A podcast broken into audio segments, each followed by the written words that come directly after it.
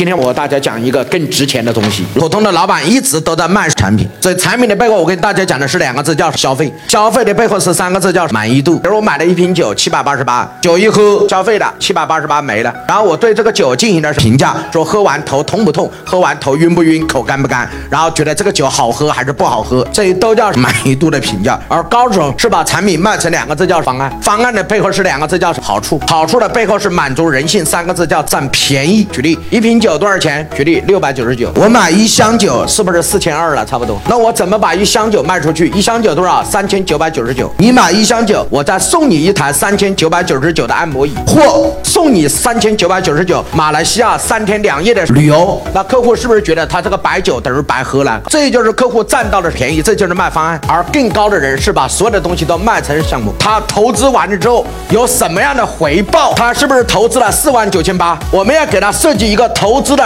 回报率，我来给大家讲一个真实的故事。我们有一个学员叫朱一，我们在四年前，我们邀约一部分学员去海南买房，当时我们就把朱总邀约了。客服跟我讲说，王老师不要邀约他去。我说为什么？他说他没钱。我说你怎么知道这个老板没钱？他说买个财神都分好几期付的。我说你不能这么看，客户愿意去那就去呗。结果朱姐一去海南。